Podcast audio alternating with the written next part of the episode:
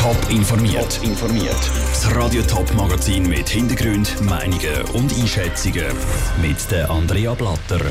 Wie es in den betroffenen Gemeinden weitergeht, nachdem die Wieländer Fusion an der Urne gescheitert ist und ob Tierschutzorganisationen Angst haben, dass nach der Corona-Krise mehr Leute ihre Haustiere wieder aussetzen. Das sind zwei der Themen im Top informiert. Andelfingen wird doch nicht die grösste Gemeinde im Zürcher Wieland. Die Gemeinsfusion von sechs Gemeinden ist gestern an der Urne nämlich klar gescheitert. Stimmvolk von Andelfingen, Kleinandelfingen, Henkert und Dahlheim an der Tour hat Nein gesagt. Nur die zwei kleinsten Gemeinden Humliken und Adliken hätten sich gern mit den grösseren zusammenschliessen. Das, weil sie am meisten auf die Fusion angewiesen sind. Wie es für sie darum jetzt weitergeht, im Beitrag von der Stefanie Brändli. Es war zu erwarten. Die sechs Wieländer Gemeinden Andelfingen, Kleinandelfingen, Henkert, Dahlheim an der Tour, Humeliken und Adliken fusionieren nicht. Humeliken, die kleinste Gemeinde, wäre dafür gewesen. Das, weil sie auf die Unterstützung der grösseren Gemeinden angewiesen ist. Für den Humeliker Gemeindepräsident Marcel Meisterhans geht die Welt nicht zusammen. Ihre Gemeindestrukturen funktionieren auch weiterhin, aber... Die grosse Herausforderung bei uns ist sicher wir können wachsen. Wir sind ein bisschen limitiert im, im Wachstum und auch in der Entwicklung des Dorf. Und ganz sicher eine grosse Herausforderung bei uns sind äh, Behördenmitglieder zu finden. Also beispielsweise Gemeinderäte. Ähnlich sieht es bei der Gemeinde Adliken aus. Auch sie hätte fusionieren, das vor allem wegen der Schule. Darum wollte Peter Lederach, Gemeindepräsident von Adliken, das jetzt als erstes angehen. Jetzt schauen wir das noch mit der Schule an weiter und dann gehen wir auf die Nachbargemeinden zu. Ein wichtiges Signal ist auch, dass Henkert ganz klar Nein gesagt hat. Somit ist die Ausrichtung ganz klar Richtung Andelfingen, ein Andelfingen. Neben Henkert und Dahlheim an der Tour haben aber auch Andelfingen und Kleinandelfingen Nein zu der Fusion gesagt. Trotzdem wollen sowohl Adliken als auch Humliken probieren, mit den beiden Andelfingen noch mehr zusammenzuarbeiten. Der Andelfinger Gemeindepräsident Hans-Rudi Jucker hat dafür ein offenes Ohr. Für ihn gibt es statt der Fusion zwei andere Varianten.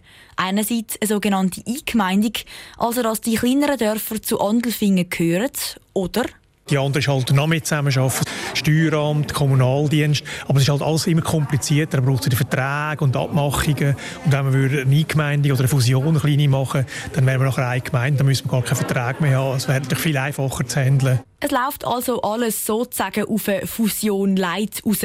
Nach den jahrelangen Verhandlungen gehen das Gespräch darum jetzt wieder von vorne los.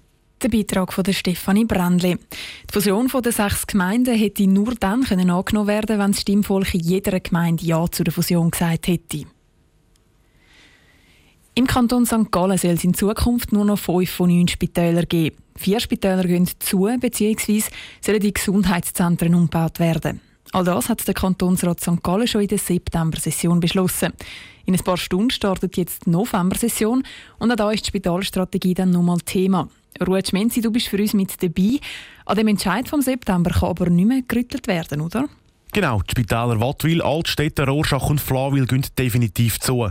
In der zweiten Lesung der Spitalstrategie geht es nur noch um ein paar Details und vor allem auch um die finanziellen Folgen. Also wie viel Geld kann in Zukunft gespart werden. Dazu sollen auch noch zwei Volksentscheide rückgängig gemacht werden. Mit denen ist beschlossen worden, dass die Spitäler Wattwil und Altstädte dürfen saniert bzw. neu gebaut werden. Beides wird aber überflüssig, weil die Spitäler eben zugehen. Jetzt ist November-Session ja auch immer die Budgetsession. Der Regierungsrat der rechnet im nächsten Jahr mit einem Minus von 250 Millionen Franken. Was ist denn da noch zu erwarten bei dieser Diskussion? Im Februar hat der Kantonsrat für das nächste Jahr eine Steuersenkung von 5% beschlossen. Der Regierungsrat hat die im Budget aber nicht berücksichtigt.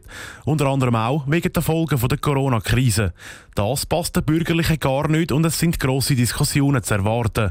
Die Finanzkommission vom Kantonsrat stellt weiter den Antrag, dass wegen Minus beim Personal gespart werden soll. Es sollen weniger neue Leute dürfen eingestellt werden. Die Spitalstrategie und auch das Budget sind also zwei grosse Posten, die da behandelt werden. Was steht bis am Mittwoch dann so noch spannend auf dem Programm? Ja, es gibt einmal mehr Vorstoß, der die schwarze Liste der säumigen Prämienzahler will abschaffen. Die Regierung befürwortet der und auch im Rat könnte es zuerst mal eine Mehrheit dafür geben.